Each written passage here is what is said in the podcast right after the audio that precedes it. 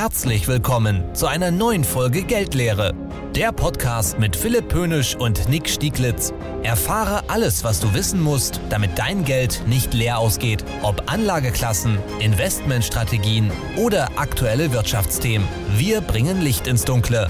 Geldlehre, das Original. Und nur echt. Mit Doppel-E. Hallo und herzlich willkommen zur siebten Folge unseres Podcasts. Mein Name ist Philipp Hönisch und mit mir dabei ist Nick Stieglitz. Moin, moin aus Schwerin MV nach Bünde NRW. Hallo Nick. Hi Philipp, moin. Nick, was sollte besser passen in der siebten Folge, als wenn wir die große Zahl sieben einfach mal nehmen zum Anlass, darüber zu reden, was eigentlich so sieben typische Fehler sind beim Investieren? Ja, also total coole Idee. Ähm, das hat mir so ein bisschen schon unter den Nägeln gebrannt weil das ist so ein Punkt, also meine Kunden werden das kennen, wo ich wirklich drauf rumreite, äh, weil das, glaube ich, sehr, sehr wichtig ist, sich das mal vor Augen zu führen und deswegen wollen wir das mal machen. Äh, Philipp, wirst du mal losstarten mit Fehler Nummer eins? Ja, gerne. Also vorweg noch wirklich der Satz, ich habe den auch schon ein, zwei Mal im Podcast gesagt, unser Interesse ist es nicht da äh, wirklich, dass ihr morgen mit uns reich werdet, sondern wir versuchen Fehler zu vermeiden weil wir da einfach der Meinung sind, dass das langfristig viel erfolgreicher ist. Und irgendwie war das ja jetzt irgendwie schon so ein typischer Fehler. Aber ähm, mein eigentlicher Start ist einem Trend hinterherlaufen. Fehler Nummer eins, einem Trend hinterherlaufen. Was bedeutet das? Immer wieder gibt es gewisse Trends, die medial oder gesellschaftlich auch gepusht werden und die einen dazu verleiten, das juckt förmlich in den Fingern, dass man irgendwie doch da mitmachen muss, dass man doch da gar nichts verkehrt machen kann äh, und dass man unbedingt auf diesen fahrenden Zug aufspringen muss. Und das gab es schon vor vielen, vielen Jahren. Die erste große Blase an der Börse war die Tulpomanie. Also da war es im Prinzip so, in, in Holland war eine Tulpenzwiebel, die hatte einen gewissen Wert. Und dieser Wert, der wurde durch Angebot und Nachfrage so in die Höhe getrieben, weil man ja mit einer Tulpenzwiebel eine Tulpe zum Blühen bekommen kann und diese Tulpe dann verkaufen kann, dass quasi das Investment in diese diese Zwiebel und der erhoffte Gewinn, der sich daraus ergibt, einfach solche Fantasiebewertungen mit sich zog, dass irgendwann eine Tulpenzwiebel so viel wert war wie ähm, ein, ein Grundstück. Ja, oder ein, eine Immobilie in Holland. Und natürlich dauerte das nicht lange und dann brach diese Blase in sich zusammen und die Tulpenzwiebel war am Ende das wert, was sie auch letztlich wirklich war, nämlich eine Tulpenzwiebel. Und diese Trends, die gab es schon vielfach in der Geschichte. Die Dotcom-Blase in den 2000ern, ähm, ja, wo einfach Internetunternehmen äh, gar nicht verkehrt laufen können, dementsprechend wahnsinnig viel Geld bekommen haben und auch das brach irgendwann zusammen. Aktuelle Trends, mit denen ich mich in der Vergangenheit schon kritisch auseinandergesetzt habe, war das Thema Cannabis in den USA, wo man einfach dachte, man muss doch jetzt unbedingt in Unternehmen investieren, die ähm, davon profitieren können, dass das legalisiert wurde. Auch das war eine Blase. Im Bereich Wasserstoff gibt es eine, eine Blasenbildung, ähm, die gefährlich ist aus meiner Sicht. Und so ist es einfach ein Fehler, wenn man einem Trend hinterherläuft. Entweder man hat ihn rechtzeitig erkannt und erkennt auch, wenn er überhitzt ist, oder aber man lässt das Ganze. Nick, das war mein Fehler Nummer eins. Sehr gut. Ähm, mein Fehler, den ich jetzt äh, anspreche, der geht so ein bisschen in die Richtung, unterscheidet sich aber trotzdem.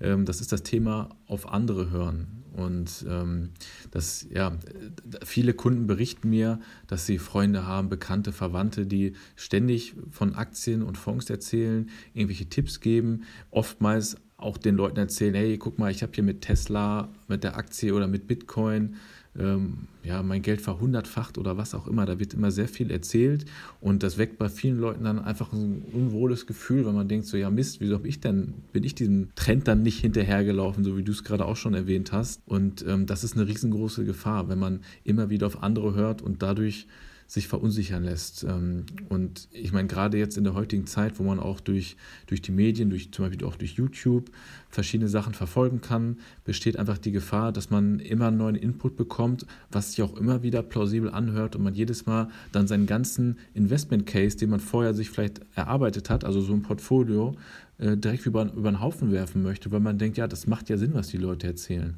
Was halt oder, oder Nick, ist, oder, Entschuldigung, Nick, oder aber man hat gar kein Portfolio, sondern fängt einfach mit dem Trend an. Dass es, das, dass es der genau. Zugang zum Markt ist, einfach einem Trend hinterher zu laufen. Ja, das stimmt. Das ist auch so. Ich kriege es halt in der Praxis auch mit. Die Kunden sind bei mir und wir bauen ein Portfolio und dann, äh, wenn wir dann mal zwischendurch mal wieder sprechen, ja, dann kriege ich genau diese Feedbacks. So, ja, Mensch, Nick, was meinst du denn?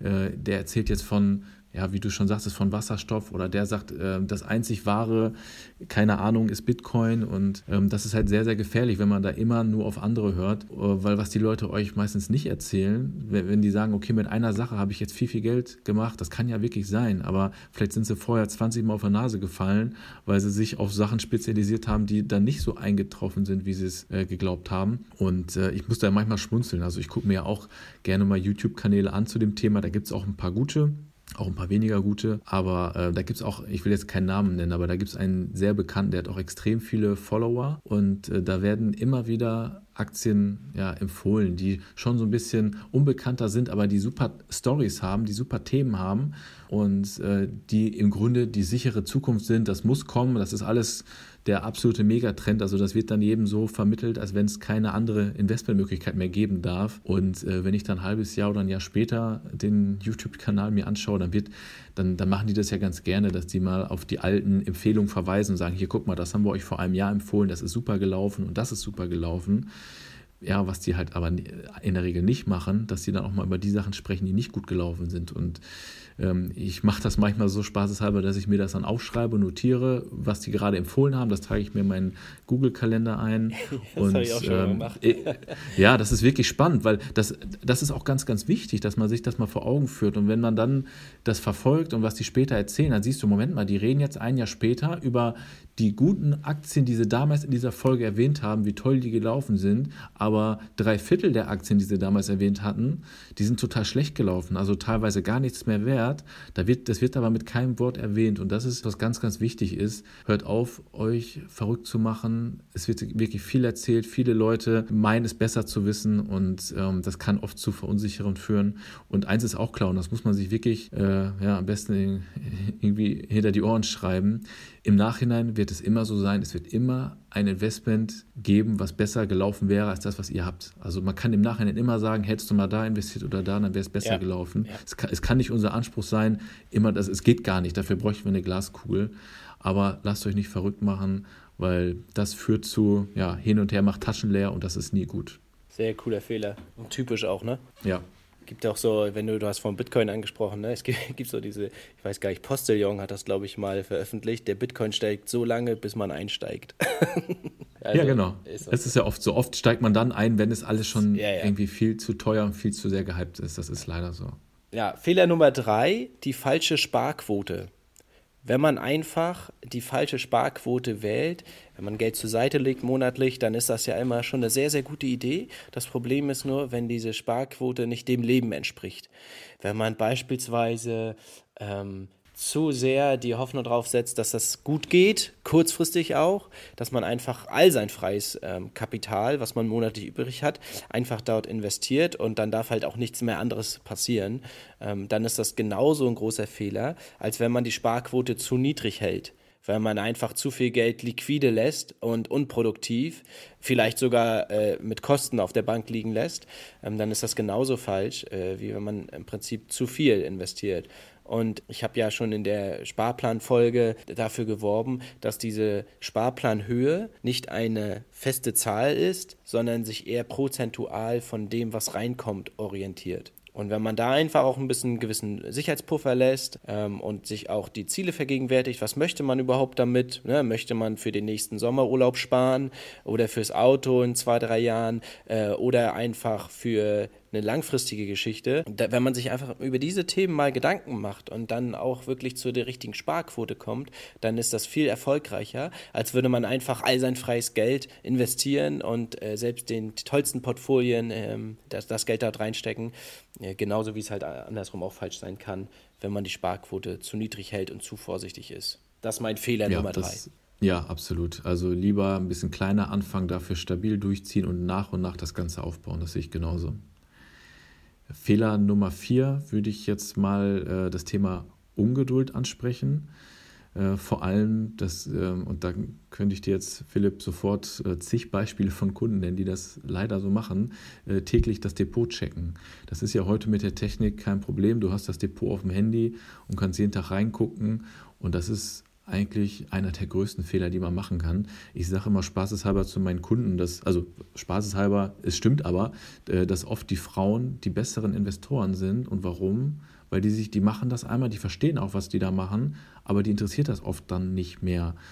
Ähm, was total schlau ist. Also ähm, die machen ein Depot und lassen es liegen und dann ist gut die Herren der Schöpfung, ja, die sind da meistens ein bisschen mehr angefixt und wollen dann ständig checken, wie ist der Stand und was kann da passieren. Also wenn du in dein Depot reinguckst und da steht ein Plus, ist alles in grün, ja, das ist erstmal schön, kann ich auch verstehen, aber was bringt dir das? Wenn, es, wenn du ein Depot, einen Sparplan machst, den du vielleicht auf 10, 15, 20 oder 30 Jahre auslegst, was bringt es dir jetzt, wenn da gerade grüne Vorzeichen stehen? Das bringt dir in dem Moment überhaupt nichts. Nur was macht es mit dir, wenn auf einmal, wenn dein Depot in Rot ist, wenn du Minus bist? Dann kriegen viele Leute Angst und Panik und glauben, dass sie vielleicht doch die falsche Entscheidung getroffen haben obwohl wir vorher in der Beratung ja ganz äh, detailliert darüber sprechen, dass es an den Märkten einfach rauf und runter geht und ähm, dass auch keiner sagen kann, wann es mal wieder runtergeht. Und selbst wenn es mal 20, 30 Prozent runtergeht, dann ist das erstmal normal. Und dieses ständige Reingucken führt in beiden Richtungen oft dazu, dass, ja, dass man sich da irgendwie ein Stück verrückt macht. Und da kann ich wirklich nur vorwarnen. Ich habe es in, ich weiß gar nicht, in der zweiten oder dritten Folge schon mal gesagt. Klar, wenn man reinguckt, alles gut, aber dann gewöhnt euch an. Freut euch natürlich darüber, wenn ihr im Plus seid, aber freut euch noch mehr, wenn ihr im Minus seid, weil dann wisst ihr, jetzt sind die Kurse gerade ein bisschen günstiger. Jetzt könnt ihr günstiger nachkaufen. Und im besten Fall guckt nicht ständig rein und äh, ja, ich glaube, dann fährt man in der Regel am besten damit. Das denke ich auch. Die Erfahrung zeigt es einfach, auch da gibt es genug Zitate, die darüber schon gesprochen haben, dass man einfach, äh, wenn man nicht bereit ist, das zehn Jahre zu halten, sollte, man, sollte man es nicht mal zehn Minuten halten. Ähm, das passt da auch eigentlich ganz gut rein. Und äh, sehr, sehr, sehr guter Fehler, der häufig gemacht wird. Fehler Nummer 5, glaube ich, ne? Habe ich jetzt richtig gezählt? Fehler Nummer 5? ja, ich musste auch gerade überlegen, aber ja, wir ja. sind bei Nummer 5. Fehler Nummer 5 ähm, ist, die falsche, falsche Anlageklasse zu wählen. Oftmals äh, guckt man sich ja einfach, auch das hast du jetzt schon einmal erwähnt, Nick, Dinge an, die nur gut gelaufen sind. Ja, und es könnte ja total einfach sein. Man nimmt jetzt, ein, was weiß ich, einen MSCI World ETF, ja, und spart da einfach rein ähm, oder halt einen Aktienfonds der langfristig gut läuft, wo man sagt, guck mal hier, teilweise zweistellige Renditen, wunderbar, das mache ich jetzt einfach mal, weil ich äh, in zwei Jahren ein, ein, Auto kaufen will, ja, dann ist das völlig verkehrt. Genauso ist es verkehrt, wenn man aus Angst vor Schwankungen die Anleihenquote zu hoch hält. Also wenn man einfach sagt, man möchte nicht zu viel Risiko gehen ähm, und äh, dementsprechend äh, möglichst auf das Thema Aktien sogar vielleicht ganz verzichtet, ähm, ist das genauso verkehrt, wie wenn man die Aktienquote zu hoch hält. Und über dem ganzen Thema, was ist eigentlich die richtige Anlageklasse, steht natürlich die Frage, welche Anlageklassen gibt es und dass man sich da einfach mal vergegenwärtigt, was jede Anlageklasse an sich bedeutet, wie die funktioniert und passt die zu dem, was ich möchte. Ne? Und ich habe oftmals, wenn ich mit Kunden so darüber spreche und wir haben ein Portfolio gebaut für eine, für eine ähm, Anlagestrategie, was weiß ich, fünf bis zehn Jahren, äh, und dann vergleichen die sich dann mit anderen. Ne? Nick, du hast es eben als Fehler erwähnt, auf andere hören und sagen dann, guck mal hier, das Portfolio von meinem Nachbarn hier, das ist ja viel besser gelaufen äh, als jetzt mein eigenes. Warum ist das so? Ja, weil vielleicht die Anlageklasse dort eine ganz andere ist und weil vielleicht der Nachbar auch eine andere Strategie fährt ähm, oder die Anlagestrategie gar nicht zu dem fährt, was er eigentlich braucht. Und von daher ist das ein typischer Fehler, der gemacht wird, nämlich nur zu gucken, ähm, was sind die Renditen oder wie kann ich mein Risiko total begrenzen? Und dass das einfach so ein absoluten Gedanken ist, wir machen jetzt das oder wir machen das. Und dass das gar nicht an dem, an, dass es halt an der Realität vorbeigeht. Typischer Fehler, falsche Anlageklasse oder falsche Zusammensetzung im Portfolio. Ja, das äh, erlebe ich auch immer häufig und deswegen ist das so wichtig, dass wir als Berater auch mit den Kunden wirklich mal drüber sprechen, was wollt ihr überhaupt mit eurem Geld machen, was habt ihr für einen Anlagehorizont und äh, da hat es sich ja auch bewährt, einfach mal das Leben ein bisschen durchzuspielen und zu gucken, was steht an, Hausbau oder geht es um Altersvorsorge oder möchte man sich Träume erfüllen oder finanziell unabhängig sein und ähm, es, es ist ja auch völlig äh, normal, dass man einfach auch gewisse unterschiedliche Anlageklassen oder Zeiträume hat. Also man kann ja auch Geld teilweise für drei Jahre anlegen, teilweise für sechs, sieben Jahre und teilweise für 15 oder 20. Also man muss sich ja da nicht für eins entscheiden. Ganz genau. Und das ist auch okay. Das ist auch okay, wenn man für einen kürzeren Zeitraum äh, keine zweistellige Rendite zieht. Weil man nicht weiß, wann dreht der Markt. Und wenn er dreht, dann dreht er halt auch nicht nur 2-3% ins Minus, sondern dann kann es mal richtig runtergehen. Und wenn da die Zusammensetzung nicht passt, dann fällt man damit auf die Nase. Und darüber redet aber nachher keiner mehr. Genau so ist es, ja. Fehler Nummer 6 haben wir so ein bisschen Thema Emotion, Gier, Angst. Ähm, Gier ist, glaube ich, klar, haben wir ja schon ein paar Mal erwähnt, äh, versucht nicht ganz schnell ganz reich zu werden. Man kann viel, viel Geld an den Börsen und Märkten und mit Fonds verdienen, aber es braucht immer seine Zeit. Und immer wenn es sich zu schön anhört oder euch jemand erzählt, dass ihr das ganz schnell schaffen könnt, klappt das zu, sag mal, 99 Prozent nicht. Und das hat auch die Vergangenheit gezeigt. Man muss immer eine gewisse Demut haben und einfach eine Seriosität und Langfristigkeit. Und dadurch muss man einfach oder kann man vermeiden, dass man auf irgendwelche super Hypes aufspringt, wenn es alles viel zu teuer ist. Beste Beispiel, äh, Nokia-Aktie damals, das war Nokia, das, äh, jeder von uns kennt wahrscheinlich das, das gute alte Nokia-Handy. 6110. Ja, ich hatte das 33, ich weiß gar nicht, wie das mehr hieß, aber kannte jeder. Ne? Gab es so coole Spiele wie Snake drauf, also super cooles Handy. Und äh, auch an den Finanzmärkten, da waren sich alle sicher, Nokia, Marktführer in einem Bereich, was es noch hunderte Jahre geben wird und tolle Technologie. Und die Nokia-Aktie ist komplett durch die Decke gegangen. Und äh, wenn man jetzt mal guckt, wo Nokia steht, die sind komplett eingebrochen, weil die eben verschlafen haben, mit der Zeit zu gehen. Und dann kam irgendwann mal Apple mit Smartphones und ja, seitdem ist Nokia eine Randerscheinung. Also auch da wieder breit streuen, Ruhe bewahren, nicht irgendwelchen Themen hinterherlaufen und nicht die Gier haben, möglichst schnell sehr, sehr reich zu werden, weil das klappt halt ganz oft nicht. Und im Umkehrschluss solltet ihr aber auch nicht zu ängstlich sein, weil das führt dann leider dazu, das haben wir letztes Jahr bei vielen gemerkt, glücklicherweise, Philipp, nicht so bei unseren Kunden. Wir hatten ja schon mal darüber gesprochen. Ja. Unsere Kunden wissen, da sind da, glaube ich, auch sehr gut einfach vorher informiert worden, muss man ja einfach so sagen. Aber viele Kunden haben letztes Jahr, als das mit Corona losging, wo die Finanzmärkte teilweise um 40 Prozent eingebrochen sind. Und das ist dann schon nicht ganz so schön, wenn du in dein Depot guckst und dann bei manchen deiner minus 20, 30, 40 Prozent steht. Und viele kriegen dann Angst und Panik und dann erinnert sich keiner mehr daran, dass man in der Beratung vorher darüber gesprochen hat und, und wusste, dass sowas mit der Zeit immer wieder kommt. Und die, die, die sich daran erinnern und die, das, die da clever unterwegs sind, die haben gesagt, okay, ich verkaufe jetzt nichts. Ich bin vielleicht sogar noch äh, smart genug, um nachzuinvestieren, weil die Kurse gerade günstig sind. Aber viele, die dann vielleicht nicht gut beraten sind und die einfach ängstlich sind, verkaufen dann in der Krise und ähm, machen das dann in der Regel mit Verlusten und das sind dann auch die, die dann irgendwann mal wieder investieren, wenn die, wenn die Börsen alle wieder ganz oben stehen, wenn alles am Boom ist und dann auch einfach sehr teuer wieder einkaufen. Und äh, von daher, man sollte sich nicht zu sehr von Emotionen leiten lassen und im Zweifelsfall immer erstmal noch drüber schlafen. Sucht euch einen Fachmann. Also wenn ihr mal das Gefühl habt, ihr müsst irgendwie dringend reagieren, und, oder vielleicht alles verkaufen, dann, ähm, ja, dann kommt auf uns zu oder jemand, dem ihr vertraut und sprecht mit denen und lasst euch da so ein bisschen den Wind aus den Segeln nehmen ob das denn wirklich in dem Moment gerade schlau ist oder nicht. Dann viel wichtiger ähm, als, als das die Frage, wo stehen die Kurse gerade, ist halt, wie ist die eigene Lebensplanung? Genau, das, äh, Philipp, gut, dass du sagst, das wollte ich nämlich gerade sagen mit Corona. Also die, die dann panisch verkauft haben mit minus 40 Prozent, die werden sich jetzt richtig in den Hintern beißen, weil die Kurse haben sich ja nun sehr schnell wiederholt und sind teilweise deutlich über den Kursen vor Corona. Also alle, die das verschlafen haben, jetzt soll es ja Leute geben, die das vielleicht, die, so wie wir es empfehlen, gar nicht in ihr Depot gucken. Und ich habe wirklich Kunden gehabt, die haben mich dann jetzt im Nachhinein gefragt, du sag mal, ist, hatte ich bei Corona auch Verluste, wo ich jetzt sagen konnte, nö, nö, war alles gut aber die natürlich dann, äh, wenn, wenn der gesamte Markt 40 Prozent runtergeht, das merkt eigentlich jeder im Depot. Aber wenn du nicht drauf guckst, dann kriegst du es nicht mit und äh, ein halbes Jahr später war dann alles wieder gut und äh, ist jetzt besser als je zuvor und ja, die Leute haben letztendlich alles richtig gemacht dann. Ne? Ja, und es ist ja auch so, dass Corona war eine besondere Situation. Krisen können auch durchaus mal länger laufen. Ähm, genauso wie Bullenmärkte lange laufen können.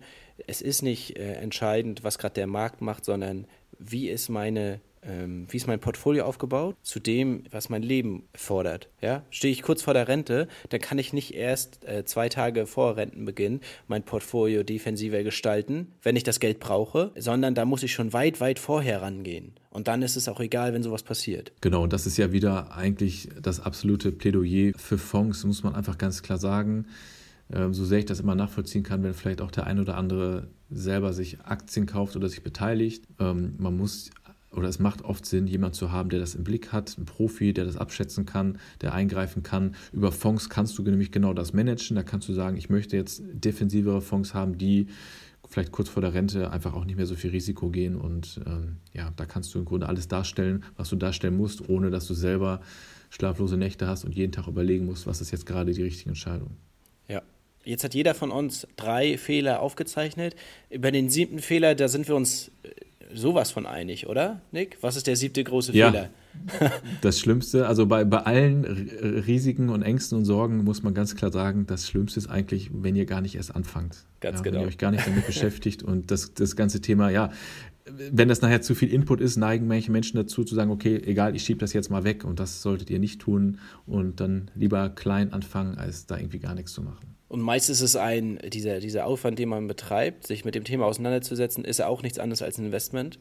Man investiert einmal Gedanken da rein, ähm, holt sich ab und entweder man lässt sich ähm, helfen dabei oder man macht das auf eigene Faust. Ähm, aber wenn man nicht anfängt, dann wird man äh, langfristig einfach so, wie der leider der aktuelle große Schnitt in der, in der deutschen Bevölkerung einfach auch ist, dass es im Prinzip Geld unproduktiv und falsch äh, angelegt ist. Äh, und dann wird man wird man immer der Inflation hinterherlaufen, man wird immer finanziell schlechter dastehen, als wenn man einfach anfängt und einfach sich mit dem ganzen Thema einmal beschäftigt. Ja, und ähm, Philipp, der Aufwand ist ja auch wirklich überschaubar. Also ja. da darf keiner jetzt Angst haben, ihr müsst das alle nicht studieren, das Thema. Also wenn ich jetzt Kunden habe, die von nichts eine Ahnung haben in dem Investmentbereich, die Leute gibt es ja zuhauf. Ich glaube, wenn, wenn man da zwei Termine mit jeweils zwei bis zweieinhalb, drei Stunden miteinander sich wirklich ähm, unterhält und das Ganze durchgeht, nach diesen vier, fünf Stunden hat eigentlich jeder Kunde die Basics so weit verstanden, dass es völlig ausreichend ist, um zu wissen, wie läuft das System und äh, daraufhin Entscheidungen treffen zu können. Also man muss da jetzt nicht, wer weiß, wie lange sich mit auseinandersetzen. Also, das waren unsere sieben typischen Fehler. Wir haben im Vorfeld ja gesprochen, ob wir die Folge nennen, die sieben größten Fehler, aber wir wollten da bewusst jetzt auch keine Gewichtung so reinlegen. Ne? Jetzt außer der letzte Fehler so ein bisschen mit dem Augenzwinkern, ähm, versuchen wir einfach, was passiert, was, womit sind wir im Alltag häufig konfrontiert, was sind so Fehler, die immer wieder passieren und deswegen ist das unsere siebte Folge und wir haben auch vor dieser Folge, Nick und ich haben darüber geredet, in Folge 6 gab es ja viele Parts, wo einer von uns uns lange gesprochen hat und ein Thema mal ganz auseinandergepflückt hat. Jetzt haben wir mal bewusst versucht, so ein bisschen hin und her zu spielen. Gebt uns doch mal bitte eine Rückmeldung. Was hat euch besser gefallen? Wir sind in unserem Podcast, haben nicht den Anspruch, hier perfekt zu sein. Wir äh, machen das jetzt das siebte Mal, dass wir überhaupt so einen Podcast aufzeichnen und wir wollen einfach euch informieren, auch ein bisschen dabei unterhalten. Aber gebt uns doch mal ein Feedback. Was hat euch gefallen äh, in den ersten Folgen unseres Podcasts? Was gefällt euch nicht? Äh, was wünscht ihr euch? Was sollen wir mal weglassen? Und wir versuchen dann so ein bisschen darauf auch einzugehen und besser zu werden, weil wir auch manchmal manchmal wirklich im Nachgang des Podcasts feststellen, hoppala, war das jetzt überhaupt so, dass das zum Ausdruck gebracht wurde, was wir sagen wollten? Ja, Philipp, das hast du gut gesagt. Das ist wirklich so. Und äh, wenn es irgendwie Themen gibt, die wir vielleicht schon mal besprochen haben, die dann so nicht verständlich waren, so wie wir uns das gedacht haben, ähm, also haut raus, sagt uns das gerne, dann greifen wir das Ganze auch nochmal auf. In dem Zuge auch nochmal hin, äh, der Hinweis, wir machen eine QA-Folge, schickt uns auch Fragen gerne weiterhin zu. Vielen Dank an die, die bislang schon zu uns geschickt wurden. Und dann lass uns die Folge auch diesmal mit einem Zitat schließen. Ich habe eins mitgebracht von Peter Lynch. Der hat nämlich gesagt, offensichtlich muss man nicht in der Lage sein, den Aktienmarkt vorherzusagen, um mit Aktien wirklich Geld zu verdienen. Also es ist am Ende des Tages alles gar nicht so kompliziert von daher Fehler Nummer 7, fangt einfach an. In dem Sinne, bleibt gesund, wie immer. Passt auf euer Geld auf, dass das nicht leer ausgeht. Und bis bald. Bis zum nächsten Mal. Ciao, ciao. Ciao, ciao. Das war Geldlehre, der Podcast für deine finanzielle Bildung. Damit dein Geld nicht leer ausgeht, abonniere den Kanal und schalte auch nächstes Mal wieder ein. Geldlehre, das Original. Und nur echt mit Doppel-E.